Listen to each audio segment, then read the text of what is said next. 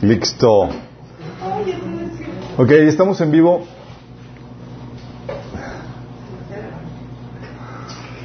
A los que nos están sintonizando, por favor, para que nos ayuden a compartir el enlace ah, en sus en sus walls, en su Facebook, en, por WhatsApp, por donde sea, para que nos ayuden a distribuir la palabra.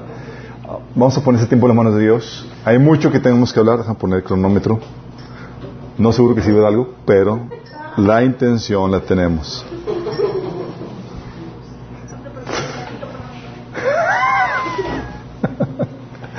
Amado Padre Celestial, te alabamos, te bendecimos, estamos gracias Señor por la bendita oportunidad que nos das de reunirnos para alabarte Señor. No hay algo más delicioso Señor, más hermoso que estar en tu presencia alabándote Señor.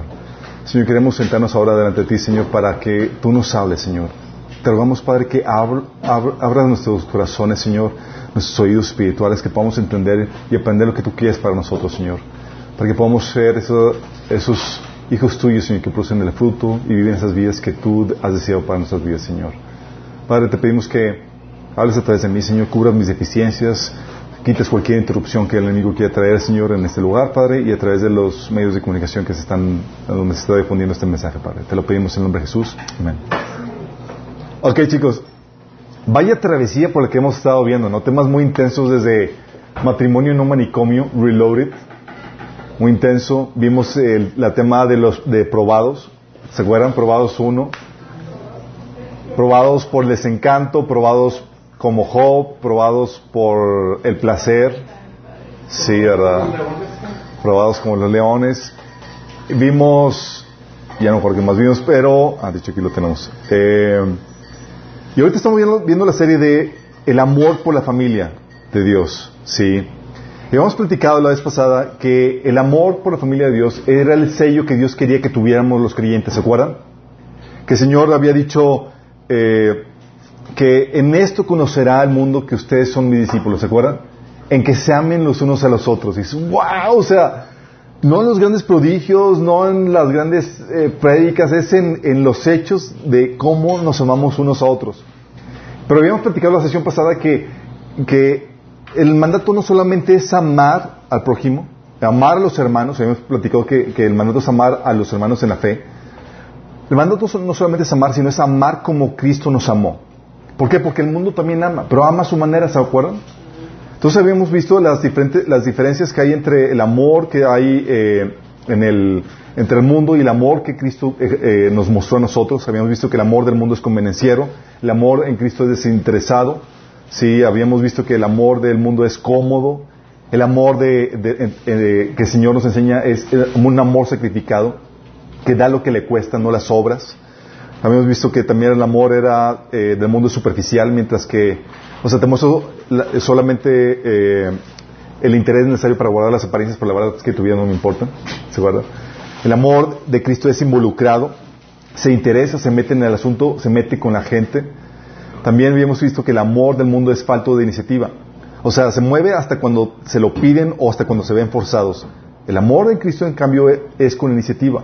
Responde a la necesidad, no necesita que a nadie le pida nada, pues está prácticamente, está prácticamente buscando cómo servir y cómo bendecir a los hermanos. ¿sí?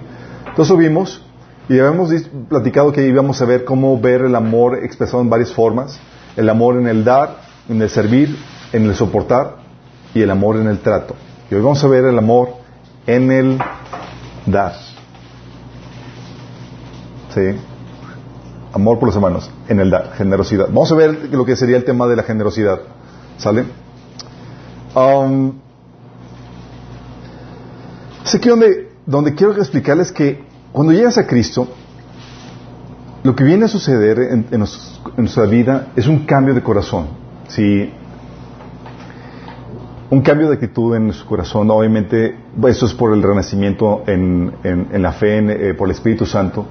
Dejas de vivir como vivías antes y cambia tu naturaleza. Antes eras por naturaleza un pecador y ahora eres por naturaleza un ser santo, creado en la imagen de Dios. Obviamente hay muchas cosas que tienes que encaminar, que tienes que cambiar para, para vivir esa santidad, pero ya se cambió tu corazón. ¿sí? Y tú ves en la Biblia que, que eso, eh, parte de ese cambio eh, se da eh, en que cambias de un corazón egoísta a uno eh, que se mueve que se duele y se mueve por los necesitados. Es parte del cambio. ¿Sí? ¿Por qué? Porque en teoría ya no estás viviendo y enfocado en ti mismo, sino que estás viviendo y ahora considerando las necesidades de los demás. Dice la Biblia, fíjate cómo, cómo eran las características de los cristianos en la iglesia primitiva. Hablando del amor, eh, en cómo se manifestaba entre ellos. Dice Hechos 2 del 41 al 42. Dice, así pues los que recibieron en su mensaje fueron bautizados. Está hablando en la primera predicación del, en el día del Pentecostés de Pedro, en el que se convirtieron, hay una multitud, dice ahí que los que recibieron el mensaje fueron bautizados y aquel día se unieron a la iglesia unas tres mil personas. O el primer día se convierte en tres mil personas. Dice que se mantenían firmes en las enseñanzas de los apóstoles y en la comunión, en el, partimiento del pan y en la oración. Dice que todos estaban asombrados por los prodigios y señales que realizaban los apóstoles.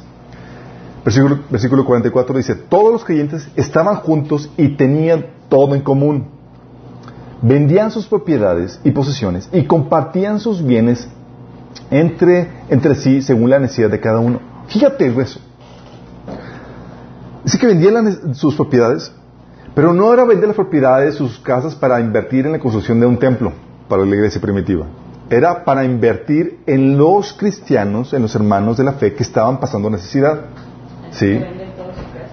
Vendían todo. De hecho, Bernabé es un caso famoso, tenía varias propiedades y, eh, y, dio a los que estaban en necesidad. Eso viene en Hechos capítulo 4. Luego dice que no se dejaban de reunir en el templo ni un solo día de casa en casa partían el pan y compartían la comida con alegría y generosidad. Fíjate cómo dice, compartían el, pan con qué? Con alegría y generosidad. No era como que aquí pichiqueteando, ahí el, pan y que, sí. Como lo sucedía en la iglesia de Corintios. ¿Se acuerdan que en la iglesia de Corintios se, abalanzaban y era a ver quién pescaba el pan primero y otros se quedaban sin comer? Sí. Imagínense, eso era la tacañería, todo lo que era. No, aquí era con generosidad. Dice, alabando y dando a Dios y dando, eh, disfrutando la estimación en general del pueblo. Y cada día, Señor, añadía a grupos, al grupo los que iban haciendo salvos. Y es que este es el cambio que Dios produce en su corazón. Lo que pasaba es que con los cristianos es que ya no podían tolerar ver a un hermano que no había comido o que no tenía, no tenía dónde vivir o que estaba pasando una necesidad fuerte sin que ellos se involucraran con, e, ese hermano necesidad. ¿Sí? Y la, la, la forma normal en reaccionar es, oye, veo que no tienes dónde vivir, estás, yo sí tengo y tengo varias propiedades. Oye, lo que ellos hacían era, vendían unas propiedades, no se quedaban sin nada, obviamente, vendían, las personas que tenían propiedades demás, vendían y repartían entre los necesitados. Qué fuerte, ¿no? Pero era por qué? Porque estaban tan involucrados con la necesidad de los hermanos que no podían tolerar el que ellos estuvieran sufriendo, o uno de ellos estuviera sufriendo sin que, y, y ellos sin hacer nada, o teniendo la capacidad de ayudar y hacer algo. Y es el cambio que el Señor empieza a hacer en nuestros corazones. Pasa de un corazón egoísta que solamente ve por los intereses de uno y que te valen los demás, a un corazón compartido.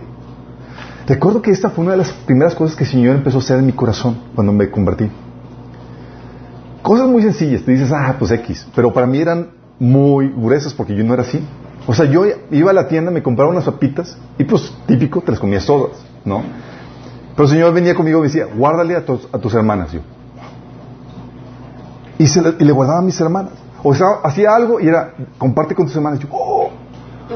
Era para mí, ¿qué estoy haciendo? O sea, yo no soy así.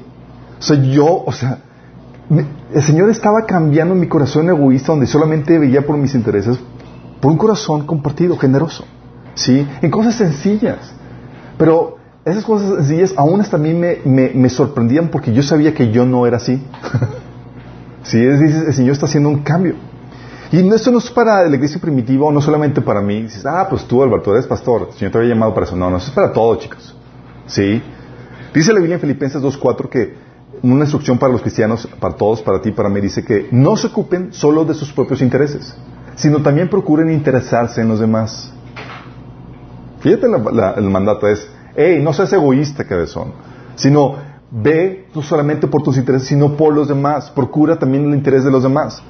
Dice 1 Corintios 12, 25 y 24 que Dios organizó el cuerpo de tal manera para que, para que los miembros todos se preocupen los unos por los otros. Es parte del amor genuino. Me preocupo por ti y nos preocupamos los unos por los otros. Dice el versículo 26. De manera que si un miembro padece, todos los miembros se duelen con él. ¿Se explico? Está hablando de somos o compartimos la carga los unos de los otros. ¿Sí? Si dice Santiago 2 del 15 al 16, porque supongamos que un hermano o una hermana no tiene con qué vestirse y carece del alimento diario. Y uno de ustedes le dice, que le vaya bien, abríguese y coma hasta saciarse, pero no le da lo necesario. ¿De qué servirá eso? O sea, es, no solamente tengas buenos deseos, es involúcrate, comparte lo que tienes. ¿Sí? Porque, porque el cambio del corazón, el, nacimiento de nuevo que viene a ser el Señor en nuestras vidas, si realmente nacimos de nuevo, tiene que mostrarse, tiene que manifestarse. ¿Sí? Se muestra. Pasa de un corazón egoísta. De hecho, Jesús nos hablaba, nos daba exhortar, nos exhortaba para que se leíamos de esa condición. Dice Mateo 16, 24 que si alguno de ustedes quiere ser mi seguidor, tiene que abandonar su manera egoísta de vivir, tomar su cruz y seguirme. Fíjate, era llamado, es, abandones esa manera egoísta de vivir. Y el Señor quiere que pases ese corazón egoísta a un corazón compartido. Lucas 3 del 9 al 11. Fíjate, lo, llegaban los, los eh, llegaban las personas que, estaban queriendo arrepentirse y seguir a Dios con este Juan el Bautista. Sí. Y Juan el Bautista les decía esto, dice, el hacha ya está puesta a la raíz de los árboles y todo árbol que no produzca buen fruto será cortado y arrojado al fuego. Entonces, ¿qué debemos hacer? Le preguntaba la gente. O sea, la gente dice, ¿qué hacemos? Quiero hacer algo para no ser de esos árboles. Y fíjate la, instrucción que le da Juan. Dice, el que tenga dos camisas debe compartir con el que no tiene ninguna. Les contestó Juan. Y el que tiene comida debe hacer lo mismo. Es decir, pasa de tu condición egoísta, donde solamente es por ti, a una condición generosa donde ves y provees para los demás. Señal de conversión. Sí. Así que la generosidad, chicos, lo que hace es que demuestra que realmente nos hemos arrepentido y estamos, somos obedientes al Evangelio. Sí. Segunda Corintios 9, 13 dice Pablo, como resultado del ministerio de, de ustedes, del dar, ellos darán gloria a Dios, pues la generosidad de ustedes, tanto hacia ellos como a todos los creyentes demostrará que son obedientes al Evangelio de Cristo. Fíjate lo que dice. Dice que la generosidad demuestra que realmente somos obedientes al Evangelio de Cristo. ¿Qué vino?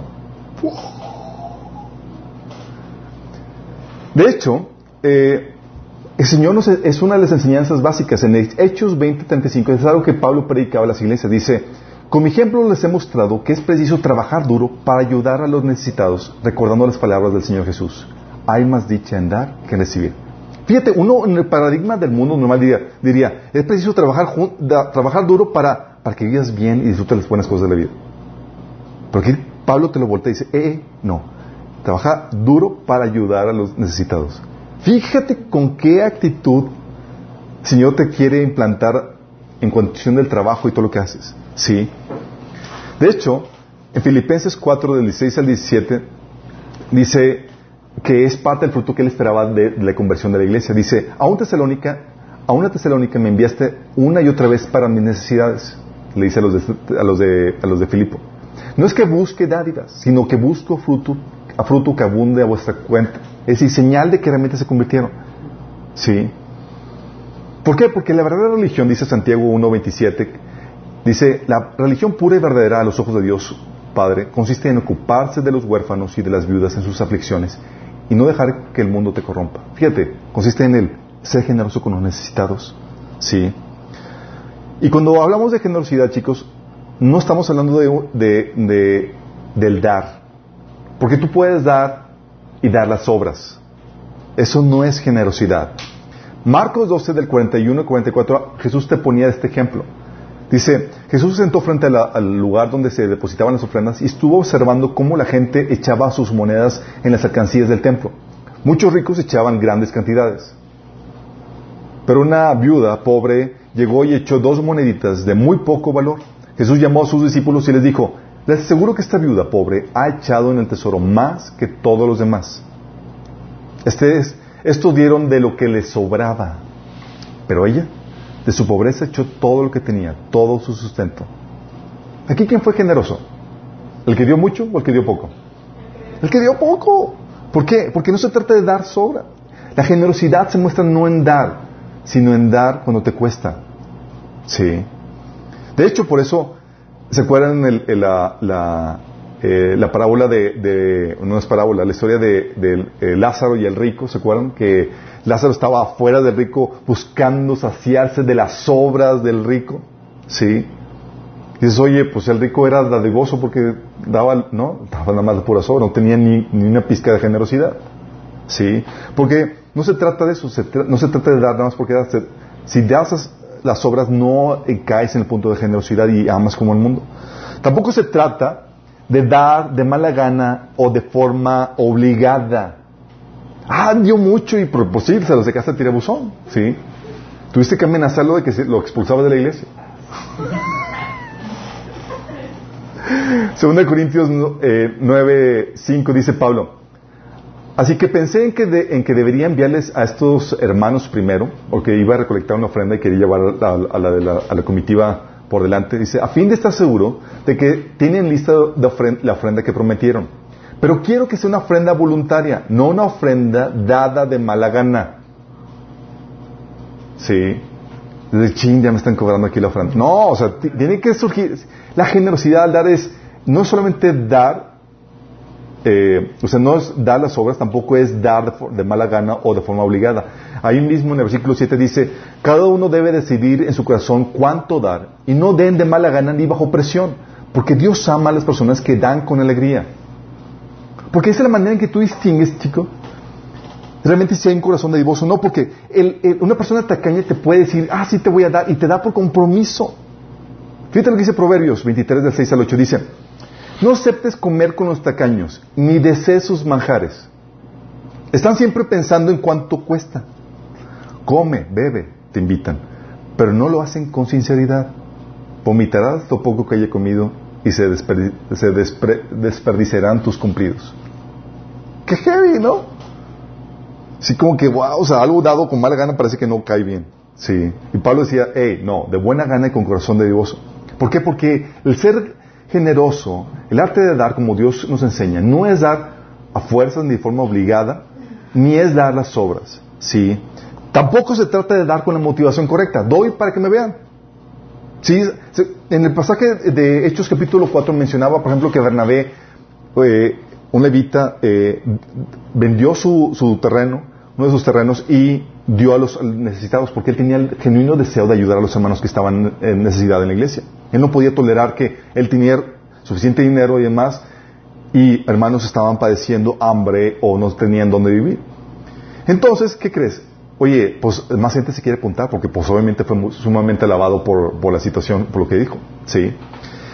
Y dice, había cierto hombre llamado Ananías quien junto con su esposa Zafira vendió una propiedad y llevó una parte del dinero, llevó solo una parte del dinero a los apóstoles, pero afirmó que era la suma total de la venta. ¿Por qué haría esto? O sea, él llevó solamente una, vendió su, terreno, su propiedad y envía solamente una parte y dice, esto es todo. ¿sí? Y le entregamos toda, entregamos todo lo que, eh, lo que, recibimos de la propiedad, se lo entregamos aquí a la, iglesia. ¿Por qué haría eso? Probablemente quería la gloria que conllevaba y, oh, qué, piadoso hermano, dio todo y qué amor, que, eso es lo que quería, ¿sí? La única razón por la cual tenía por actuar de esta manera. Dice, eh, llevó solo una parte del dinero a los apóstoles, pero afirmó que era la suma total de la venta. Con el consentimiento de su esposa se quedó con el resto. Entonces Pedro le dijo, Ananías, ¿por qué has permitido que Satanás llenara tu corazón? Le mentiste al Espíritu Santo y te quedaste con una parte del dinero. La decisión de vender o no la propiedad fue tuya. Y después de venderla, el dinero también era tuyo para regalarlo o no. ¿Cómo pudiste hacer algo así? No nos mentiste a nosotros, sino a Dios. Búrale.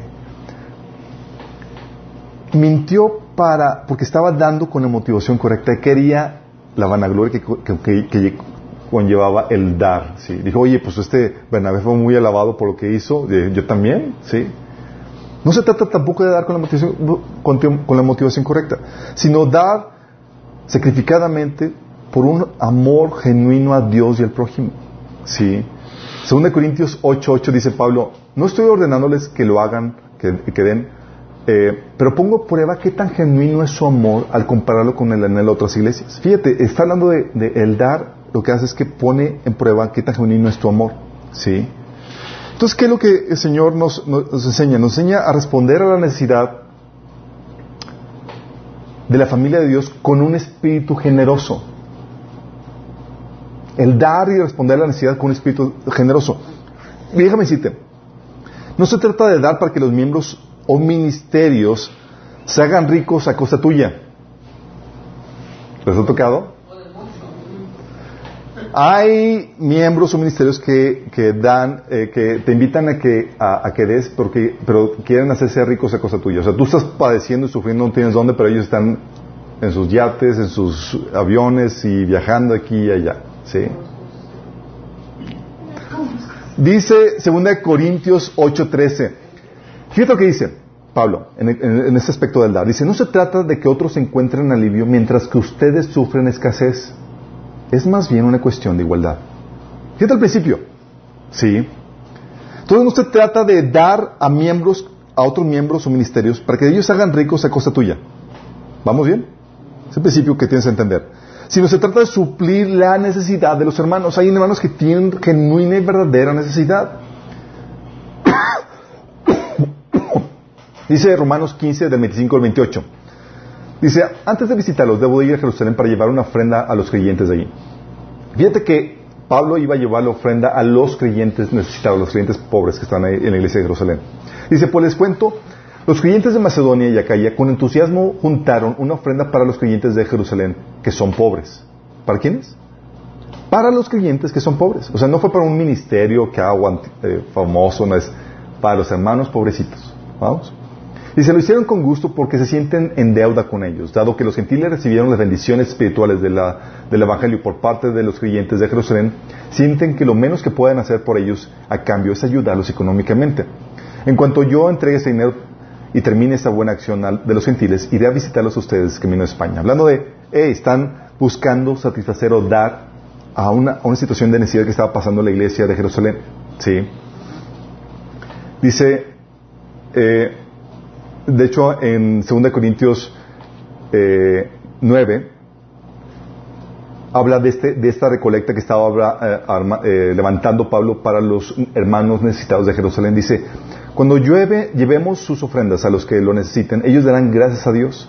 Entonces dos cosas buenas resultarán del ministerio de dar. Se, se satisfarán, satisfarán, se satisfarán la necesidad de los creyentes de Jerusalén y ellos expresarán con alegría su agradecimiento a Dios. Fíjate cuál es la intención. Era satisfacer las necesidades de los creyentes pobres de Jerusalén. ¿Sí? Entonces, ¿por qué, ¿por qué damos o por qué se busca ese, incentivo a los hermanos a dar es, no seas inconsciente de la necesidad de los hermanos que están necesitados. Tienes, tenemos la obligación como hermanos, como cristianos, responder con generosidad a la necesidad que hay entre los, entre los creyentes. Y no solamente los creyentes, los hermanos necesitados. Porque lo que hacían en, esta iglesia, en estas iglesias era que llegaba la ofrenda y lo repartían entre los hermanos necesitados. O sea, el pastor no se lo quedaba. El ministerio no se lo quedaba. Sí. ¿Cuántos ministerios conozcan así que, que, que distribuyen? Patético. Dice, um, entonces damos a los obreros necesitados, pero también a los, digo, a los hermanos necesitados, pero también a los obreros necesitados. Dicho, dice, de hecho, despojé a otras iglesias a recibir... Um, ¿Todo bien? Ok. También abrí el cuartito que tiene el clima abierto. Sí. Gracias. ¿Tiene el tubo? Si le ponen tubo, gracias.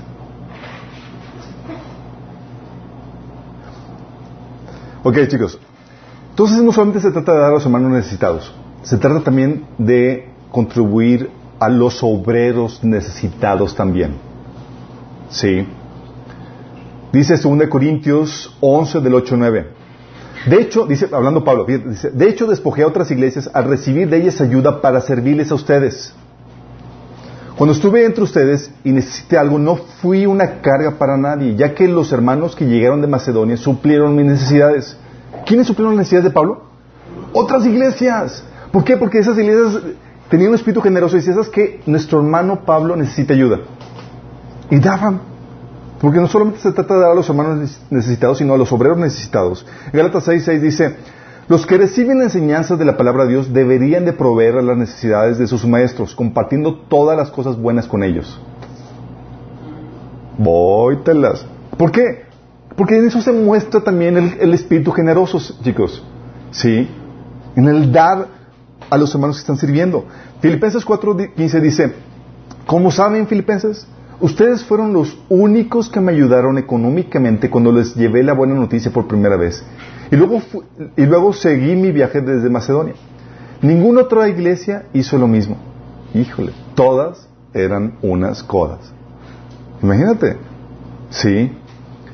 Por eso también Tito dice, haz todo lo que puedas, le dice Pablo a, a, Tito, dice, haz todo lo que puedas para ayudar a Cenas y Apolos en su viaje. Cenas y Apolos eran ministros. Dice, asegúrate de que se les dé todo lo que necesiten los nuestros tienen que aprender a hacer el bien al satisfacer las necesidades urgentes de otros. Entonces serán no serán personas improductivas. Fíjate, ¿cuál era la intención? Intención era, oye, hay unos hermanos que necesitan ayuda, cenas y polos. Entonces, ¿qué es lo que, deben qué es lo que querían que hicieran? Decía, que los hermanos de la iglesia les suplan todas sus necesidades. ¿Por qué? Porque los hermanos tienen que aprender a satisfacer las necesidades urgentes de otros para que no sean improductivos. Es decir, Dios espera que tú produzcas fruto y parte del fruto que Dios espera es tu generosidad. Qué heavy, ¿no? O sea, no puedes pasar desapercibido la necesidad que se presenta delante de ti. Por eso la pregunta es, oye, ¿Dios te ha prosperado? Amén, aleluya. Bueno, es para que seas generoso. Ah, sí. Sí, en el mundo era para que tú lo disfrutaras solito. En Cristo es para que seas generoso. Fíjate lo que dice 2 Corintios 9 del 8 al 11. Dice, Dios proveerá con generosidad todo lo que necesiten. Fíjate, es, la provisión de Dios viene para suplir todo lo que necesiten. Dice, entonces siempre tendrán todo lo necesario y habrá bastante y de sobra para compartir con otros. Entonces Dios me provee para qué? para compartir con otros. Como dicen las escrituras, comparten con libertad y dan con generosidad a los pobres. Sus buenas acciones serán recordadas por siempre. Estoy hablando de nosotros. Pues es Dios quien provee la semilla al agricultor y luego el pan para comer. De la misma manera, Él proveerá y aumentará los recursos de ustedes y luego producirá una gran cosecha de generosidad en ustedes. Fíjate lo que dice. Él va a aumentar qué? Va a, va a proveer y aumentar sus recursos y luego va a producir una gran cosecha de generosidad. O sea, el aumentar tus recursos es para producir una cosecha de generosidad, chicos. Pero cuando se te olvida que Dios te prospera para ser generoso, dice, um, tú corres el peligro que Dios venga a quitarte eso.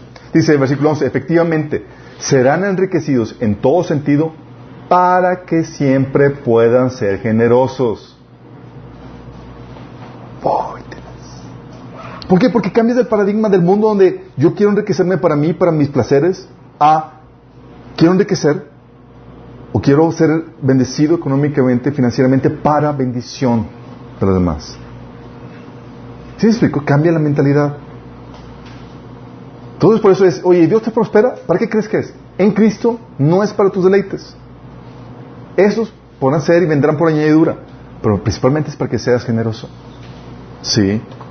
Por eso también, oye, ¿quieres que Dios te provea o te prospere? Muéstrate generoso con lo que tienes. Qué heavy, ¿verdad? Sí. De hecho, en el, en el anterior hay otro, hay otro pasaje que, es importante que, que, que, quiero recordarles que me vino a la mente. Fíjate la instrucción de Pablo a los ricos. La instrucción de Pablo a los ricos en 1 Timoteo capítulo 6 versículo 17 dice, enséñales a los ricos de este mundo que usen su dinero para hacer el bien. ¿Para qué? Uno, de, uno que estuviera en el mundo, ¿qué le diría? Usa tu dinero para disfrutarlo, disfrútalo. Aprovecha la vida ahorita que tienes. Aquí Pablo dice, no, no, no, no, no les enseñes eso. Enséñales que usen el bien. Dice, deberían ser ricos en buenas acciones, generosos con los que pasan necesidad y estar siempre dispuestos a compartir. qué heavy, ¿verdad? De esa manera, al hacer esto, acumularán su tesoro como un buen fundamento para el futuro. ¿Para cuándo? Para la resurrección. A fin de experimentar lo que es la vida verdadera. Qué fuerte, ¿no? ¿Por qué? Porque si Dios te prospera es para ser generoso. Y si Dios quiere, y si quieres que te provee o te prospere, debes mostrarte generoso con lo que ya tienes. Fíjate lo que dice Proverbios 19 17. Es una promesa de Dios. Dice, si ayudas al pobre, le prestas a Dios, al Señor y Él te lo pagará. Voy, la... Sí, con que Señor, te voy a dar un, un préstamo. Sí. y fíjate que aquí no dice si inviertes un ministerio exitoso o no, no, no. Aquí dice si das al hermano necesitado. ¿Vamos? Según de Corintios 8, 14 dice, ahora mismo tienen en abundancia y pueden ayudar a los necesitados. Más adelante tendrán, ellos tendrán en abundancia y podrán compartir con ustedes cuando pase necesidad. Fíjate la, la, mentalidad de Pablo. Dice, tú tienes abundancia. Aprovecha y sé generoso. ¿Por qué? Porque en un punto tú lo vas a necesitar. Y vas a necesitar la ayuda de Dios en tu, en tu bache económico. Necesitas que hacer puntos así como que, ay, me acuerdo que tú ayudaste. Sí, y ahorita en tu bache, aquí te va. Qué fuerte, ¿no? Pero esa es la mecánica de Dios. Porque la promesa, chicos, ¿han, escuchado la promesa de que Dios eh, va a proveer para todo lo que necesitamos? Esa promesa, chicos, no es para todos. Contexto, acuérdense, contexto, chicos. Es para los generosos con los necesitados. Fíjate lo que dice. Y esa promesa viene en Filipenses 4, del 10 al 19. Dice Pablo, me alegro muchísimo en el Señor que al, que al fin hayan vuelto a interesarse en mí. Así como que ya lo tenían abandonado, pobrecito Pablito. claro está que tenían interés, solo que no habían tenido la oportunidad de demostrarlo. Ajá. No digo esto porque esté necesitado, pues he aprendido a estar satisfecho en cualquiera que sea la situación en la que me encuentre. Fíjate en qué, en qué contexto se está diciendo esto. Sé lo que es vivir en la pobreza y lo que es vivir en abundancia. He aprendido a vivir en todas y cada una de las circunstancias, tanto quedar saciado como a pasar hambre, a tener de sobra como a sufrir escasez. Todo lo puedo en Cristo que me fortalece. Fíjate en qué contexto se va diciendo esto. Sí. Sin embargo, han hecho bien en participar conmigo en mi angustia. Y ustedes mismos, filipenses, saben que en el principio de la obra del Evangelio, cuando salí de Macedonia, ninguna iglesia participó conmigo en mis ingresos y gastos, excepto ustedes. Incluso a Tesalónica me enviaron ayuda una y otra vez para suplir mis necesidades. No digo esto porque esté tratando de conseguir más ofrendas, sino que trato de aumentar el crédito a su cuenta. Ya he recibido todo lo que necesito y aún más. Tengo hasta de sobra ahora que he recibido de Pafrodito lo que me enviaron. Es una ofrenda fragante, un sacrificio que Dios acepta con agrado.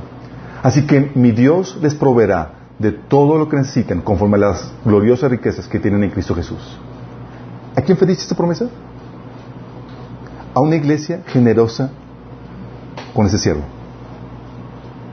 Qué fuerte, ¿no? Si como están dando y están interesantes, es que Dios va a proveerles para todo lo que necesitan. ¿Sí? Pero el arte de dar, chicos, no, se da a la se va, chicos. Y es aquí lo complejo de este asunto. ¿Sí? Tienes que dar con responsabilidad. Y es lo que no te enseñan muchas iglesias. Porque cuando das, hay varios principios que la Biblia te enseña para que tú des de forma responsable. Por ejemplo, una de las cosas que debes aprender es que no debes dar endeudándote.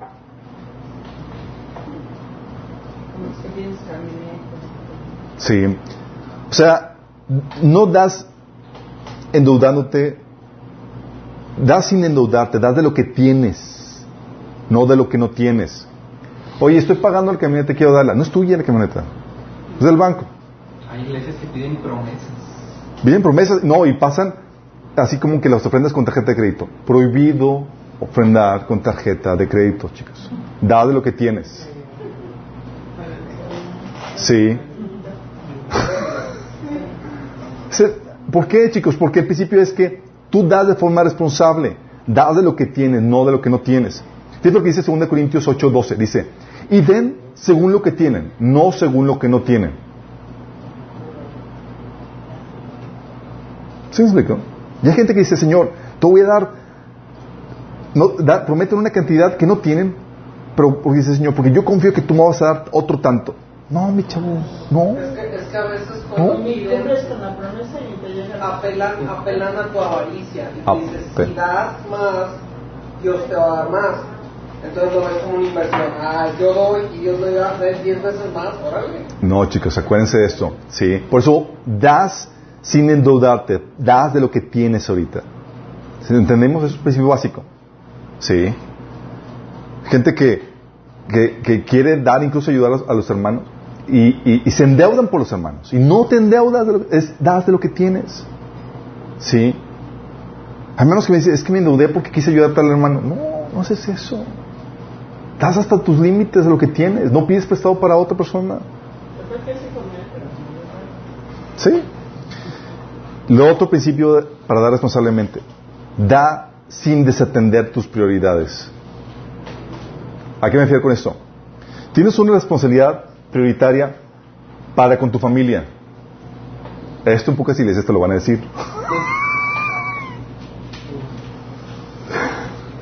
Fíjate la, la, enseñanza de Pablo, digo, de Jesús. En Marcos 7, 27 al 28 te dice de Jesús, cuando llega con Jesús una sirofenicia, le dice, le está pidiendo un favor, y Jesús le enseña un principio. Le dice, deja primero que se, que se los hijos, le replicó Jesús. Porque no está bien quitarles el pan a los hijos y echárselo a los perros. Sí, señor, respondió la mujer, pero hasta los perros comen debajo de las mesas las migajas que dejan los hijos. Aquí es, aquí Jesús aprendió el principio de que aquí hay prioridades. Primero se debe atender a la familia. Y, cuando, y cuando tienes prioridades de atender primero a la familia, lo que das ahí sí son las obras. Y de hecho Jesús se le dio ahí una sobra. ¿Sí? ¿Pero por qué? Porque hay, responsabilidades. No se trata de que, de que des dejando desprovista a tu familia, chicos. ¿Sí? Por eso dice, 2 Corintios 8, del 12 al, 14, al 13, dice, y den según lo que tienen, no según lo que no tienen. Claro, con esto no quiero decir que lo que ustedes den deba hacerles fácil la vida a otros y difícil a ustedes. Ya quienes dan y se quedan sin nada viviendo sin para hacer la vida fácil a otra persona o a otro líder o lo que sea. ¿Sí te das cuenta del principio que enseña la Biblia? Dice 1 Timoteo 5.8 que aquellos que se nieguen a cuidar a los de su familia, a sus familiares, especialmente a los de su propia casa, han negado la fe y son peores que un, que un incrédulo. O sea, por desatender tus prioridades, tus, tu familia, se te puede acusar a ti de un incrédulo. ¿Sí? Oye, pero yo se lo di a la iglesia. Ten aguas, aguas, ten cuidado con el emocionalismo irresponsable. Porque muchas veces damos así por el emocionalismo y porque viste milagros y cuidado, das con la mente fría. ¿Sí? Ten cuidado con la manipulación y chantaje desde el púlpito, que te invitas a atender tus responsabilidades. Fíjate lo que dice Marcos 7 del 11 al 13. Fíjate cómo Jesús reprendió a los líderes religiosos de ese tiempo que muy bien aplica el día de hoy. Dice Jesús a los líderes. Sin embargo, ustedes dicen que está bien que uno le diga a sus padres, lo siento, no puedo ayudarlos porque he jurado darle a Dios lo que le hubiera dado a ustedes. O sea, el dinero que, era para mi responsabilidad para ayudar a, a mis padres necesitados, se lo di a la iglesia. De esa manera ustedes permiten que la gente desatienda a sus padres necesitados. Y entonces anulan la palabra de Dios para transmitir su propia tradición. Y esto es un ejemplo de entre muchos del pecado que hacen. Imagínate. ¿Sí estamos entiendo? ¿Sí? Y, y, déjame decirte, puede ser que el Señor te lleve en momentos especiales, no por, no por principio ni por forma general, a dar más allá de tus posibilidades. ¿Sí? Pero pues algo que el Señor te lo está diciendo de una forma y es en ti. Y son casos esporádicos, no es la regla, como muchos lo quieren presentar. Sí. O sea, es, y tienes que ser muy sensible a que, ah, Señor me dijo esto, ah, obedece. Sí, porque el Señor te lo dijo a ti, no porque fuiste manipulado. ¿Entendemos? Entonces ten cuidado con el emocionalismo irresponsable. A mí me tocaba platicar con hermanos que me decían que Dios lo tuvo que reprender severamente, al punto de incluso darle una visión, un ángel se le aparecía con una espada mientras que él estaba acostado y le decía, estás pecando y estás ofendiendo a Dios. Imagínate lo, lo fuerte. Dice, ¿por qué? Y Señor tuvo que revelar que lo que hacía era su hábito. El domingo, pues básicamente lo desfalcaban y se quedaba prácticamente sin nada. Y en vez de ir, pues ya no tenía para dónde comer. Entonces, ¿qué decían? Él y su familia iban a gorrear a la casa de su papá. los viejitos y demás iban a gorrearle la comida. Porque estaba dando irresponsablemente. ¿Tú crees que estaba honrando a Dios con con su dar? Qué heavy, ¿verdad? Oye, no puedo dar a la iglesia. Mira, si estás en una situación de necesidad, no des. Pero no se tienen tus responsabilidades. Sí. Tú tienes una responsabilidad prioritaria con tu familia. Tienes una responsabilidad también para tu iglesia local. o sea, no se trata que des a otros mientras que padecen, padecen necesidad en tu, en tu, en tu, en tu casa, en tu, en tu comunidad. En ese pasaje de 2 Corintios 8, del 13 14 dice, no se trata que otros encuentren alivio mientras que ustedes sufren escasez. Se están dando otras iglesias y demás, y aquí en tu casa hay gente necesitada.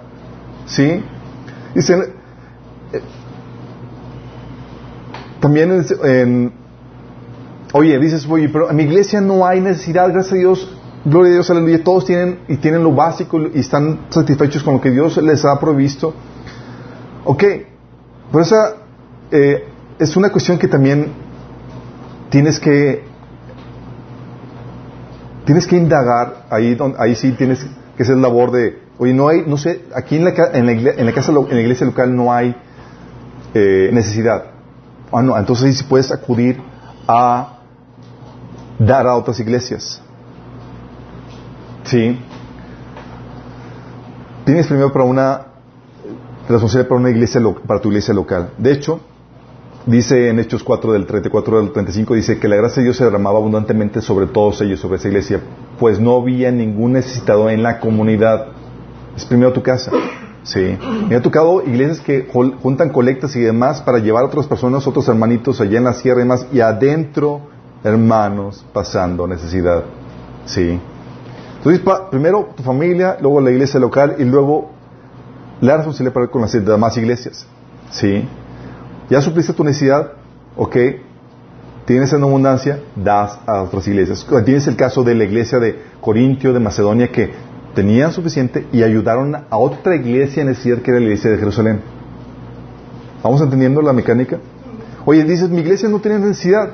Bueno, busca a las iglesias alrededor, en los hermanos alrededor, a dónde puedes ayudar.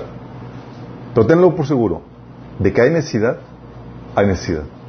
Es cuestión de que le busques un poco. Ahí es aquí donde necesitamos liderazgo en la iglesia que, para que se ponga, oye hermanos, detecté tal necesidad, queremos ayudar a tales hermanos. Aquí obviamente no hay, ya está la necesidad cubierta, vamos a ayudar a, tal o cual iglesia. ¿sí? Eh, para ejercitarnos en el, en el arte de dar. ¿sí? Y es aquí donde tienes que entender también otro principio. Se debe dar para bendición o para maldición. ¿Sabías tú que ¿Tú puedes echar a perder a la gente dando?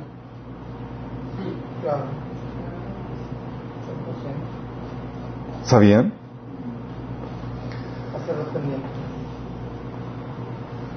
Mira, déjame explicarte esto. De forma individual o en tu propio ministerio, tú puedes ayudar de muchas formas y en cualquier nivel. Puedes ayudar así como que veo a un hermano en necesidad y tú puedes tomar la iniciativa sin necesidad de que la iglesia te, diga nada y ir a dar. Oye, te compré una despensa, hermanito. Oye, te hice esto, ¿sí? Puedes ayudar en cosas básicas de, supervivencia. E incluso puedes ir más allá. Puedes dar, ayudar en cosas no tan básicas. Ha habido muchos testimonios de hermanos que, que necesitaban una colegiatura para el seminario y otro hermano fue y le donó lo que necesitaban para la colegiatura. ¿Sí? O que, que necesitaba un viaje misionero y otro hermano vio y dio para el viaje misionero. Y de forma individual, de forma ministerio, tú puedes ayudar de muchas formas, ¿sí? Ha habido, recuerdo un hermano que me decía que estaba, eh, nos platicaba testimonio que estaba orando porque iba a tener un compromiso para predicar y no tenía traje. Y ya es que hay iglesias muy formales, aquí, aquí no tanto. Pero pues obviamente... De otra iglesia. Sí. Eh, entonces estaba orando, Señor, necesito un traje, y estaba pidiendo eso. Y, Dios le habla, a tu- el Espíritu le habla a otro hermano y dice, oye hermano, Dios me dijo que te diera mi- eh, uno de los trajes que tengo. O sea, Dios se mueve, ¿sí? No tiene que ser el dar solamente para cuestiones básicas, de forma individual, ¿sí? Pues hay personas que dan, ¿sabes qué hermano? Siento regalarte unas vacaciones. No han pasado todavía aquí, pero creo que... Sí. Eh, y tú puedes, oye, dar, llegar con hermanos eh, así que están, eh, eh, visitar eh, a un hermano y llevarle un, un detalle o algo, eh, porque es el, date, el arte de dar y ser generosos y, eh, unos con otros. Y hay personas que tienen el don de dar, están buscando y dan, dan por todo, o sea, tienen algo y, y, lo, y lo primero que piensan es cómo gastárselo dando. Sí. Aquí tenemos una hermanita que está, que es un penitencia con eso. Sí. Y puedes dar de varias formas, oye, dando dinero, cosas, eh, tiempo, tu trabajo. Sí, la gente dice, oye, no tengo dinero, da, puedes ofrecerte, ayudar. Tengo un hermano que está viendo una de las caricaturas de mi hija, eh, de este, de los misioneros, ¿cómo se llama? Los historias de los misioneros. Es una caricatura. Torchlighters. Eh, es una caricatura donde eh, son para niños, pero la verdad es que todos deberíamos de verlo. Donde te narran la historia de todos los misioneros, ¿sí? Y te habla de este que fue a, a- no me acuerdo dónde, dónde, pero el es que está compartiendo, era un bautista que estaba compartiendo el evangelio eh, en, el campo misionero y pues la gente era muy pobre y era como que no tenían pues, cómo retribuir, ellos, ellos vivían del ingreso de, del- que recibía de la iglesia. Pero los hermanos agradecimiento, queriendo ayudar, ¿sabes lo que hacían? Decían, hermano, ¿sabes qué? Eh, llegan, llegan los, varios de los hermanos que estaban asistiendo, a la iglesia, ¿sabes qué? Venimos a ayudarle. Y le empezaron a hacer la comida, a ayudarle con la casa, cuidando al bebé pequeño, dice, porque queremos que usted se dedique completamente a preparar el mensaje, a traducir, y, y estaba en el proyecto de traducir la Biblia. Sí. No tenían dinero, pero tenían la habilidad que querían dar. Y eran generosos con lo que tenían. ¿Sí explico? Dices, oye, no tengo dinero, no te excusa. Sí. Tú debes, debes entender que de forma individual, ministerio, tú tienes un montonal de formas de, de dar. Pero debes entender que el propósito de dar es ayudar, es bendecir, no perjudicar. ¿Sí? La meta de dar, cuando ayudas por necesidad, es, es ayudar a la persona, al hermano, a salir del bache para, fíjate, escuchen, ayudarle a salir del bache para hacerle productivo e independiente. No alguien flojo y dependiente, sino incentivar al trabajo. ¿Sí? Por eso, la ayuda se entrega por episodios de necesidad y no de forma constante y permanente. O sea, no es para mantenerte. Y cuando es para mantenerte, siempre es por un trabajo o un fruto cambio. Siempre siempre es por un trabajo o un fruto cambio. Un trabajo o una aportación a cambio. Sí. También por eso la ayuda suele acompañarse de auditorías. ¿Cómo vas? Se te pide cuentas. ¿Sí? ¿Qué haces con tu dinero, con tu tiempo? Porque de lo contrario, puedes hacerte corresponsable de la mala conducta que estás fomentando al dar. ¿Me explico? Déjame explicarte esto, para que entiendas. Tú en tu forma individual tienes que dar de forma que bendiga, no que maldiga. Por eso debes de tener en mente la ayuda de dar. ¿Sale? Pero la iglesia como institución, por diseño, por instrucción de la Biblia, solo da en formas muy básicas. O sea, la iglesia no tiene, no está obligada a dar, ¿sabes qué, hermanos? Vamos a ayudar a, eh, a, a- a dar vacaciones a los hermanos que se congregan. No. No. La Biblia enseña que la forma en que la iglesia ayuda se da ayuda a los hermanos en verdadera necesidad, no para mantener su estilo de vida. ¿Sí? Todas las instrucciones que la Biblia dice, oye, la iglesia como organización, cuando da, lo da para satisfacer asuntos de necesidad. Dice, ¿qué, qué, a qué me refiero con asuntos de necesidad? Asuntos que no tengas abrigo o alimento. Como dice 1 Timoteo 6, 8. Así que teniendo ropa y comida, contentémonos con eso. O sea, a este nivel es el que te ayuda la iglesia. ¿Sí? Por eso la, Biblia establece, por ejemplo, que las ayudas que tenía la iglesia en Hechos capítulo 6, había, proveía un comedor para los necesitados, las viudas y los huérfanos y los, y los hermanos pobres. ¿Sí? Era un comedor, chicos, no era como que, aquí está el vale para que se vaya de vacaciones. No, era para que se alimente y tenga lo básico para, mantenerse. ¿Sí?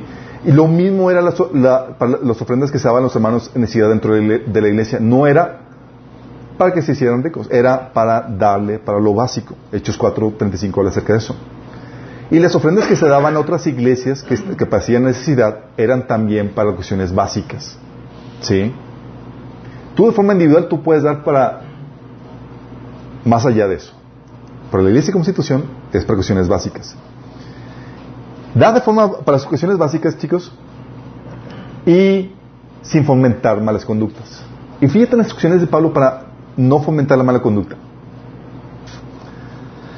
Aquí me refiero con mala conducta, porque cuando tú das puedes fomentar malos hábitos. Y Pablo ponía reglas para eso. Tú puedes, al momento de dar, fomentar la flojera.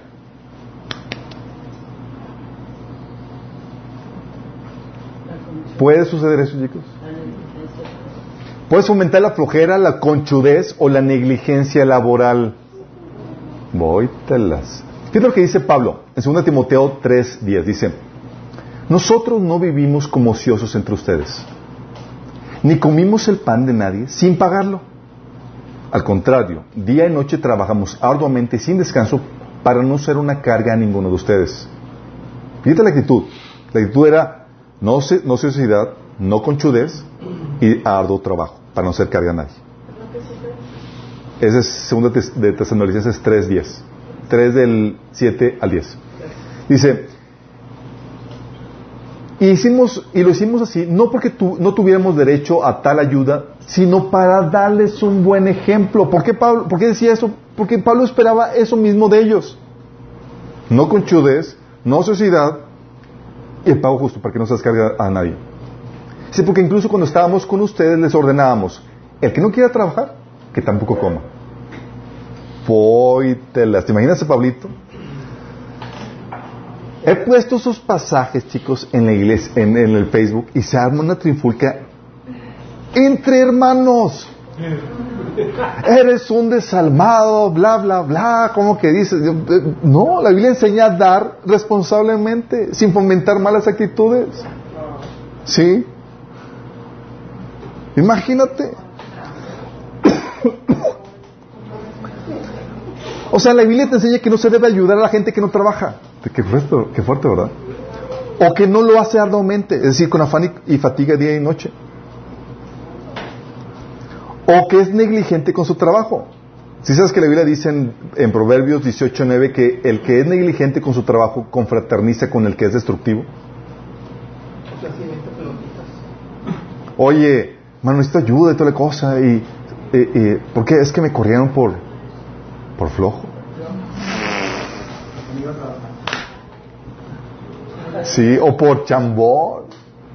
O porque me queda dormido. O sea, o sea, no se te apoya por eso. Sí, porque dice la Biblia te enseña que sí, que sí, que, que el hambre es un buen motivante. Fíjate lo que dice Proverbios 16, 26. Dice, al que trabaja, el hambre lo obliga a trabajar, pues su propio apetito lo estimula.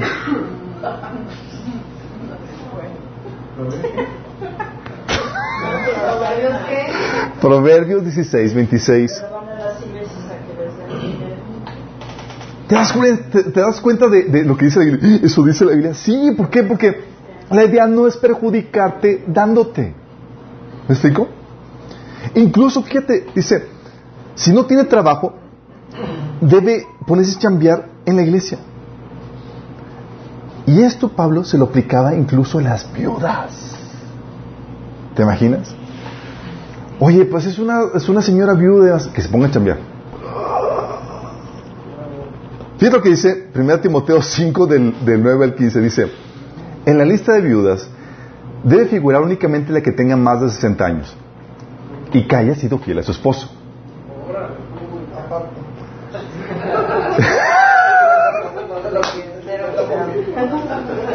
Dice, fíjate, versículo 10. Dice, y que sea reconocida por sus buenas obras, tales como criar hijos, practicar la hospitalidad, lavar los pies de los creyentes, ayudar a los que sufren y aprovechar toda oportunidad para hacer el bien. Vóytelas. O sea, solamente ponme en la ayuda a viudas chambeadoras. Dice, no incluyas en la lista a viudas más jóvenes. ¿Por qué? Dice más adelante, porque acostumbran a estar dociosas y andar de casa en casa. Y no solo se vuelven holgazanas, sino también chismosas y entrometidas hablando de lo que no deben. Por eso exhorto a las viudas jóvenes a que se casen y tengan hijos y a que lleven bien su hogar y no den lugar a las críticas del enemigo. Y es que algunas ya se han descarriado por seguir a Satanás. ¿Por qué se descarriaron? Por ociosas.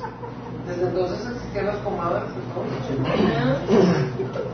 Pero te das cuenta que fuerte. O sea, es que la iglesia debe ayudar a los necesitados, sí, pero con responsabilidad. No fomentando la sociedad, la flojera. ¿Sí? Oye, pero es que si no, no tener que comer. No, el hambre la, va a hacer que se ponga a chambear. ¿Sí? Oye, resulta que sabes que tiene tiempo libre el hermano, que te pide ayuda. O que se la pasa facebookeando. O que juega videojuegos. O que no está trabajando arduamente. Córtale, mi chavo. Porque tu ayuda fomenta su suicidad. ¿Sí? Déjame decirte esto. Y esto también aplica a los padres que tienen hijos mayores de edad. ¿Sí? Deben acomodirse. Porque si tú lo estás auspiciando a una vida sin ser responsable, tú estás fomentando ese comportamiento. ¿Sí? Acuérdate a los papás. ¿Sí? A los papás mayor, con hijos mayores de edad. Ya no tienen responsabilidad de seguirlos manteniendo. Lo mantienen por pura gracia. Y deben de enseñar a los hijos a que sean comedidos, a que desquiten lo que están lo que, dan, lo que reciben. ¿Sí? Pero no mayores de edad, yo creo que desde que pueden. Desde que, o sí, se les va enseñando. De hecho, lo vimos en, en padres. Desde ahora, Tú tienes siete años, pues ya debes dejarlo. No, la Biblia enseña, eso lo vimos en, en, en Padres Sabios, secuencia, que los vamos encaminando a la libertad desde pequeños, a que sean independientes. ¿Por qué? Porque la idea no es fomentar la dependencia. Acuerda el propósito de ayudar? Sí. La idea, de ayudar es ayudarte, no estancarte, desarrollarte. ¿Sí? ¿Va muy bien? Sí, entonces, no es fomentar eso. Eh, tampoco es fomentar, bueno, la Biblia también enseña que se da sin fomentar una conducta inmoral, proveyendo lo que se llama un safe net para ella, una, un cobijo. ¿Sí? ¿A qué me refiero con esto? Por ejemplo, ¿sabes por qué Pablo le pone como condicionante para las ayudas de que haya sido fiel a su marido? ¿Por qué crees? Llega la, viuda, digo la señora, con, con, su, con su a la iglesia. Mi marido me votó por inmoral. ¿Me ayuda? Mi marido me votó por irresponsable. Necesito ayuda. O sea, la iglesia ¿Qué haces? O sea, la iglesia no es como que, ah, pues puedo portarme el mal, a cabo la iglesia me va a mantener en el caso de que caiga mal. ¿Entiendes? O sea, puedo involucrarme en, las apuestas, al cabo si caigo en quiebra la iglesia me ayuda. ¿Me explico?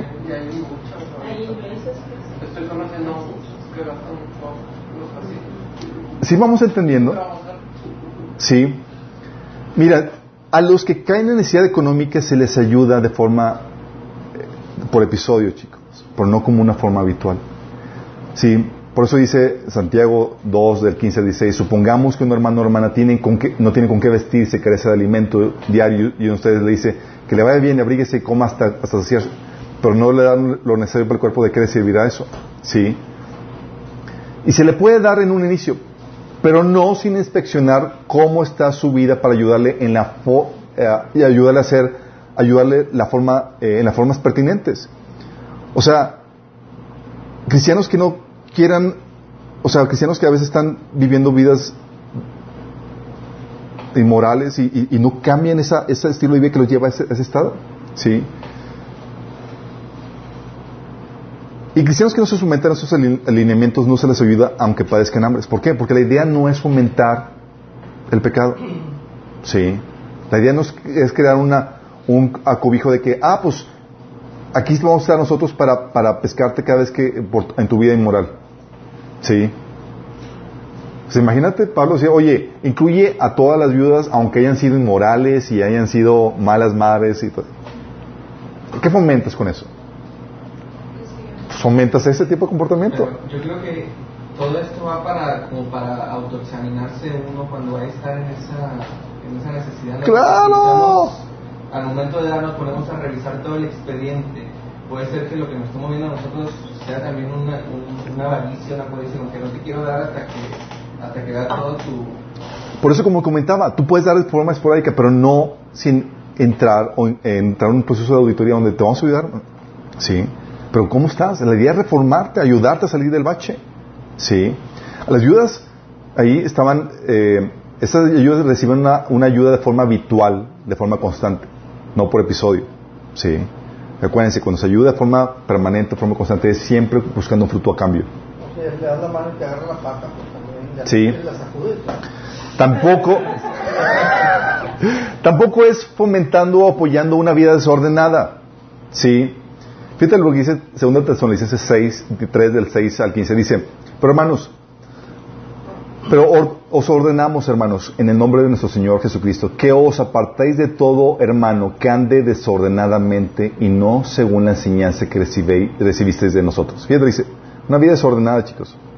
¿Cómo, cómo se imagina una vida desordenada? No hace bien sus tiempos, sus recursos, o sea, está mal. Dice, porque vivimos que algunos de entre vosotros andan desordenadamente, no trabajando en nada, sino entrometiéndose en lo ajeno. A tales mandamos y exhortamos en, el, en nuestro Señor Jesucristo que, que trabajando sosegadamente coman su propio pan. Y vosotros, hermanos, no os canséis de hacer el bien. Si alguno no obedece a lo que decimos por medio de esta carta, a este señaladlo, y no os juntéis con él para que se avergüence. No lo tengáis por enemigo, sino modestadle como hermano ¿Por qué, chicos? Porque no se debe ayudar a cristianos que no tengan una vida ordenada o que no estén tomando pasos para ordenarla. ¿Sí? Oye, por desordenado me caí en ese bache. Ok, te, ayudamos, pero te nos aseguramos que estés tomando pasos para ordenar tu vida. ¿Sí me explico? Porque si te ayudo y te dejo así, me hago compartícipe de tu vida desordenada. Estoy patrocinando tu vida desordenada. ¿Sí? Y no solamente tú vas a ser responsable de tu pecado, sino yo me voy a ser corresponsable de tu pecado. ¿Sí se encuentra lo de que es ayudar a la ligera? Sí. De hecho, eso de serse corresponsable de Pablo del pecado de otros en, su estilo de vida aplica también a los que eh, eh, este, el apóstol Juan lo mencionaba en el segundo de Juan. dice, hey, si alguien te viene con una doctrina diferente, a él ni lo ayudes porque te haces copartícipe de su pecado. ¿Sí? Porque el dar te puede conllevar esta corresponsabilidad. Por eso entonces los hermanos que están en problemas económicos por desorden en su vida, podrás ayudarlos una vez, pero no sin someterlos a una auditoría o disciplina por parte del liderazgo de la iglesia, para así eliminar cualquier mala práctica que haya ocasionado el problema económico en el cual se metieron. ¿Me explico? O sea, estamos viendo que no está cualquier cosa, pero por eso es, no destruyas a las personas con tu dar. La Biblia nos invita, seamos generosos, demos, pero demos con sabiduría. Sí. Tampoco es sin fomentar una irresponsabilidad entre otros cristianos. ¿Sabes tú que también se puede fomentar la irresponsabilidad? ¿Cómo se fomenta la irresponsabilidad? Se fomenta la irresponsabilidad cuando yo te la quito. Cuando te quito la responsabilidad y me hago y yo tomo la responsabilidad que te corresponde a ti. Sí. Por ejemplo, no se debe ayudar a los hermanos que tienen familiares cristianos con la posibilidad y por lo tanto el deber de ayudarlos. Oye, llega la hermanita o llega el hermanito y quiere ayuda y tiene familiares cristianos que no le están ayudando nada. Tú tienes que hablar con sus familiares para que se hagan cargo y decirle que piden esa ayuda a sus hermanos. Porque si tú les ayudas sin que ellos se hagan cargo de, ellos, tú te haces como partícipe de la responsabilidad de los, otros hermanos. Fíjate lo que dice 1 Timoteo 5, del 3 al 16. Dice, atiende a la viuda que no tenga nadie quien la cuide. Fíjate, que realmente lo necesita. Pero si ella tiene hijos o nietos, la primera responsabilidad de ellos es poner en práctica la sumisión a Dios en su hogar y retribuir a sus padres al cuidarlos. Esto es algo que le agrada a Dios. Aquellos que se niegan a cuidar a sus familiares, especialmente a los de su propia casa, han negado la fe verdadera y son peores que los incrédulos. Lo dice más adelante. Si una mujer creyente tiene parientes que son viudas, debe cuidar de ellas y no darle a la iglesia la responsabilidad. Entonces la iglesia podrá atender a las viudas que están realmente solas. Además de que si la iglesia toma esa responsabilidad, hace holgazán o irresponsable al que le toca tomar esa responsabilidad. ¿Entendemos? Oye, ayúdenme, mi esposo. Y ha tocado, chavos, que dicen, oye, pero mi esposo o mi, o, mi hermano no es o, mi, eh, mi, esposo no es cristiano o mis hijos. Sí, ponle tú que mi esposo no es cristiano.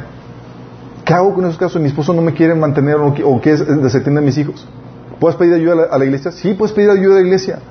Sí, claro, te ayudamos. De hecho, hemos ayudado aquí a, mamás y a, señoras con sus hijos eh, económicamente por varios meses. Sí, porque sus esposos no estaban cumpliendo eso. Pero no desincentivamos el que la señora demande a su esposo ante las autoridades públicas. ¿Por qué? Porque no estamos desincentivando la responsabilidad del marido. ¿Vamos? Y tal vez el marido no es cristiano como para que se juzgue en la iglesia, pero las autoridades, si lo competentes, lo pueden juzgar. Y hay un juicio que se llama juicio sumario de alimentos. ¿Qué hace? Lo juzgan para que se haga responsable de sus responsabilidades. Entonces le dice, oye, sí te ayudamos, pero demanda a tu marido. Sí, sí no está siendo responsable. ¿Entendemos?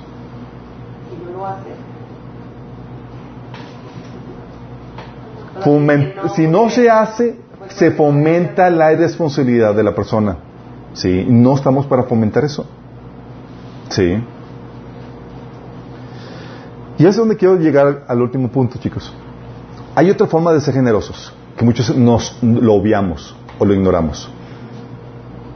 ¿Saben cuál es la forma más habitual y que debería fluir más en el cuerpo de Cristo, es consumir y pagar lo que el cuerpo de Cristo produce. Deja que, entiendas esto. La Biblia enseña en, Hechos 4, 34, 35 que la gracia de Dios se derramaba abundantemente sobre, eh, sobre los cristianos. Dice, pues no había ningún necesitado en la comunidad. Y aquí te menciono un ejemplo de cómo suplían las necesidades. Dicen que la gente vendía sus propiedades y llevaban el dinero de las ventas y les entregaban a, los apóstoles para que estuviera cada uno según la necesidad de cada cristiano. Pero no solamente la, la única forma para poder suplir la necesidad de la comunidad, chicos. La mejor forma de ayudar a los hermanos, fíjate, la mejor forma de ayudar a los hermanos no es regalando dinero, sino dando trabajo. Dando trabajo. Sí. Porque la meta de Dios es no hacerte inútil. Sí. Acuérdate, 2 Pedro 1.8 dice, porque estas cualidades, si abundan en ustedes, ya saben qué cualidades, fe, virtud, conocimiento y todo eso. Dice, si estas cualidades abundan en ustedes, los harán crecer en el conocimiento de nuestro Señor Jesucristo y evitarán que sean inútiles en productivos. Entonces, lo que, el motivo de la ayuda es ponerte a chambear, hacerte productivo. ¿Vamos? Entonces la mejor forma es apoyando tu trabajo. O sea, y cuando se trata de apoyar el trabajo, se nos enseña a preferir a los de la familia, de la fe. Dice Gálatas 6:10. Por lo tanto, siempre que tengamos la oportunidad, hagamos bien a todos, en especial a los de la familia de la fe. Oye, los hermanos producen, eh, de la iglesia producen un servicio, un producto. Tacos. Tacos. Lo que tú quieras, ¿sí? Oye, tengo unos dos sequitos. Voy a bendecir a mi hermano en la fe. Voy a, voy a promocionar su trabajo. Voy a apoyar su trabajo. ¿Sí entienden la, mecánica? De hecho, es una fórmula que se dice que, practicaban los judíos. Donde llegaba un judío así necesitado y lo que hacían es que invertían en él y lo que hacían es que entre ellos mismos se compraban todo lo que producían. Por eso llegaban los judíos y entre ellos como se ayudaban mutuamente siempre prosperaban donde quiera que llegaban. Oye, que mi, mi, empresa necesita tinas. Ah, pues te apoyo con una empresa que fabrique tinas. En vez de comprarle a un gentil pagano, te lo compro a ti. Imagínate. Imagínate. Sí. Por eso la forma en que el Señor nos enseña también es consume y paga los productos y servicios que produce la familia de Dios. Esta es una forma de mostrar generosidad y amor entre hermanos, chicos. ¿Sí? Es una forma de ayudar y bendecir a tu hermano. Oye, ¿te imaginas a Pablo? No cobraba a la iglesia de Corintios, ni a la iglesia de Tesalonicenses, sino que él dice ahí que trabajaba haciendo tiendas. ¿No te imaginas a los de la iglesia, miembros, que prefirieran irse a comprar tiendas con otra gente y no con Pablo. ¿Te imaginas? ¿Te imaginas? No, Pablo, es que los de la otra tienda ah, eh, son de mejor calidad.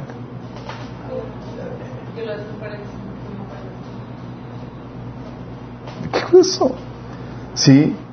O sea, de hecho, ¿A poco no hemos comprado productos de gente para ayudar a la gente? Lo hacemos cuando eh, estamos en los cruceros. Oye, te venden cosas y dices, y dices, ándale, ayuden.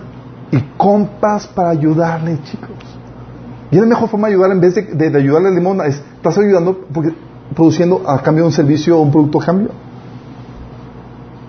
Y bien, y ves hermanos que tienen y producen, consume lo que produzca la iglesia. Sí. O sea, consume lo que produzca la iglesia. Oye, es la mejor forma de fomentar el trabajo y la gente productiva. No tienes que comprar, o sea, no tienes que, a veces chicos, incluso no tienes que comprar el producto o servicio. Puedes invertir en proyectos o, en gente chambeadora. Yo recuerdo unos hermanos que estaban trabajando arduamente produciendo un, un, partido político con fines y filosofías cristianas. Estaba fascinado con esa idea. Dije, necesitamos esto. Y ahora les apoyamos. O sea, prefiero apoyar a gente trabajadora, chambeadora, que gente que nada más venga a pedir ayuda. ¿Entiendes? Oye, y con eso de, apoyar, me refiero, no, porque hay, hay una queja que se da, y eso refleja el mal amor que hay entre los cristianos. Recuerdo, la, ya la sabía, pero un hermano me lo hizo ver claramente porque era, era dueño de una librería, sí, en Porta la Fe. Y me dice, ha habido varios dueños, no te ya varias Me dice, hermano, es que llegan los hermanos aquí conmigo y piden que les dé todo gratis. O sea, o sea si hay alguien que te sangra, son los hermanos. O sea, no quieres recibir el bien o servicio de gratis o mal pagado, chavos. Siempre que esté en tu posibilidad, paga y paga bien. En esto se muestra tu espíritu generoso. En eso se muestra. Fíjate lo que dice Pablo. Pablo te pone el ejemplo. Primero de Tesalonicenses 3, de 7 al 8 dice, nosotros no vivimos como ociosos entre ustedes. Dice, ni comimos el pan de nadie sin pagarlo. O sea, no consumimos el servicio de alguien sin pagarlo. Al contrario, día y noche trabajamos arduamente y sin descanso para no ser carga a ninguno de ustedes. Es decir, si había que pagarlo, me esforzaba extra día y noche para pagárselo a los hermanos, en vez de pagarlo de recibido gratis. Fíjate, la actitud de Pablo. Porque un espíritu tacaño busca todo gratis. Un espíritu tacaño es conchudo. Dice, ah, mano, pues el precio de hermanos. No, ¿qué es precio de hermanos? Sí. O sea, busca justo. La idea es que ganes tú y que gane yo. ¿Sí? A ti se te permite ser justo, es decir, pagar lo convenido, lo que corresponde, o ser generoso, no menos. Fíjate lo que Pablo, digo, en una, en una parábola, Jesús te pone el ejemplo. Mateo 20, del 11 al 14, dice que un trabajo, eh, el, que fue a reclutar a, los obreros para su mies, dice, al, eh, al recibir, empezó a, a, dar el propietario de la mies el pago a todos. Dice, al recibir los obreros comenzaron a murmurar contra el propietario. Estos que fueron los últimos en ser contratados trabajaron en una sola hora, dijeron, y usted los ha tratado como nosotros, que hemos soportado el peso del trabajo y el calor del día. Pero él le contestó a ellos, amigo, no estoy cometiendo ninguna injusticia contigo. ¿Aceptaste? ¿Acaso no aceptaste trabajar por esa paga? O sea, o lo, a ti se te dice, debes de dar lo justo. Dice, toma y vete. Quiero darle a este último obrero contratado lo mismo que te di a ti es que no tengo derecho a hacer lo que quiera con mi dinero o te da envidia que yo sea generoso. Fíjate, el ejemplo, dice, lo que el Señor enseña es no menos de justo y de justo para arriba. Es decir, te pago lo que corresponde a tu servicio. La idea es que ganes tú y que ganemos, porque somos parte del cuerpo de Cristo. No te voy a sangrar, no te voy a pagar menos. Sí, pero adelante, si puedo darte y darte más, puedo ser generoso, qué mejor. Sí. Obviamente va a haber ocasiones en las que no podrás tú como hermano costear el producto o servicio del hermano de la iglesia. Sí. Pero siempre que puedas, prefiérale al hermano. Siempre que puedas. Promovamos nosotros. Sí. Recuerdo un caso donde tenía que arreglar tabletas y unos celulares y tenía la opción de irme con un hermano, digo, con un, chavo no cristiano. Sí, porque era más barato. Dije, entonces dije, quiero bendecir a los de mi casa, a los de, mi, a los de, a los de Cristo. Un poco más caro, pero desde la familia. Sí. Y nada más le hablé para asesorarme, oye hermano, ¿cómo vas? Sí. Le digo, ¿estás ofrendando? Porque tampoco voy a ayudar a un tacaño. Sí, estamos apoyando para la obra de toda la cosa. Perfecto. Oye, te voy a mandar que me compongas esto y aquello. ¿Sí explico? Porque para mí era, lo apoyo él y apoyo al extendimiento de la palabra de Dios, apoyo a la familia, apoyo a la familia de Dios. ¿Sí? ¿Vamos entendiendo? Y quiero que entiendas esto, y eso es muy importante, chicos, porque tal vez en Minas no, hay, no fomentamos el dar. No hay una hora donde, ah, vamos a recolectar las ofrendas y de eso. Y no lo haremos. Sí. Por el abuso que ha habido en muchas otras iglesias. Nosotros aplicamos el mismo principio de, Pablo. En 2 Corintios 11, del 7 al 15, te dice Pablo por qué no cobraba. ¿Qué es lo que dice? Pablo de 2 Corintios. Estaba equivocado cuando me humillé y los honré a predicarles la buena, la buena noticia de Dios sin esperar nada a cambio le robé a otras iglesias al aceptar sus contribuciones para poderlos servirlos a ustedes sin ningún costo. Cuando estuve con ustedes, no tenía lo suficiente para vivir. No llegué a ser una carga financiera para nadie. Pues los hermanos que llegaron de Macedonia me trajeron todo lo que necesitaba. Nunca he sido una carga para ustedes y jamás lo seré. Fíjate lo que dice. Tan cierto como que la verdad de Cristo está en mí, nadie en Grecia me impedirá que me jacte de ello. ¿Por qué? porque no los amo, Dios sabe que sí. Pero seguiré haciendo lo que siempre he hecho. Esto debilitará los argumentos de aquellos que andan buscando la oportunidad de jactarse de que su trabajo es igual que el nuestro. Fíjate, ¿por qué lo estaba haciendo Pablo? Porque hay unos que decían también superapóstoles. Pero Pablo decía, ellos lo hacen por la lana. Yo lo hago por amor a ustedes. Entonces dice, esto debilitará los argumentos de, aquellos que andan buscando la oportunidad de jactarse de que su trabajo es igual que nuestro. Estos individuos son falsos apóstoles, son obreros engañosos que se disfrazan de apóstoles de Cristo. Pero no me sorprende para nada. Aún Satanás se disfraza de ángel de luz. Así que si no es de sorprenderse, así que no, es de sorprenderse de que, de que los que sirven también se disfracen de siervos de justicia. Al final recibirán el castigo que sus acciones perversas merecen. ¿Te das cuenta lo que decía Pablo? Decía, tengo que hacer esto para identificarme de esos falsos maestros. Sí, y ha habido mucho abuso en la iglesia. Mucho. Y Pablo decía, este es un sello de que lo estamos haciendo con la motivación correcta, por amor a Dios. Sí, y por eso lo estamos haciendo. Pero eso no quita que tengamos, o que el hecho de que no cobremos, no quiero que les robe a ustedes la oportunidad de dar. Sí. Por eso quiero ayudarles o que tengan su mente eh, de que queremos fomentarlos de que se ejerciten en el amor a los hermanos. Porque quiero que sean ustedes un ejemplo de iglesia para otras iglesias, otras congregaciones. Y hemos tenido ejemplos aquí, chicos, donde el poco dinero que ustedes han dado han servido para ayudar a, mamás con sus hijos en necesidad. Situaciones donde esa señora no era ni siquiera de la congregación, era de una de las congregaciones más ricas de la ciudad. ¿Y quién está apoyándolo? Nosotros. De. No los de su congregación.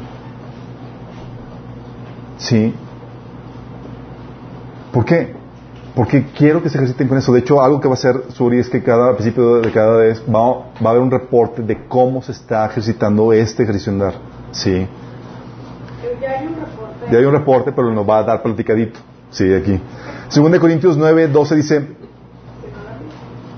dice, pues sé lo deseoso que están, que están de ayudar y me estuve jactando con la iglesia de Macedonia de que ustedes, los de Grecia, hace un año estuvieron dispuestos a enviar una ofrenda. De hecho, fue su entusiasmo lo que fomentó que muchos de los creyentes macedonios comenzaran a dar. ¿Por qué, chicos?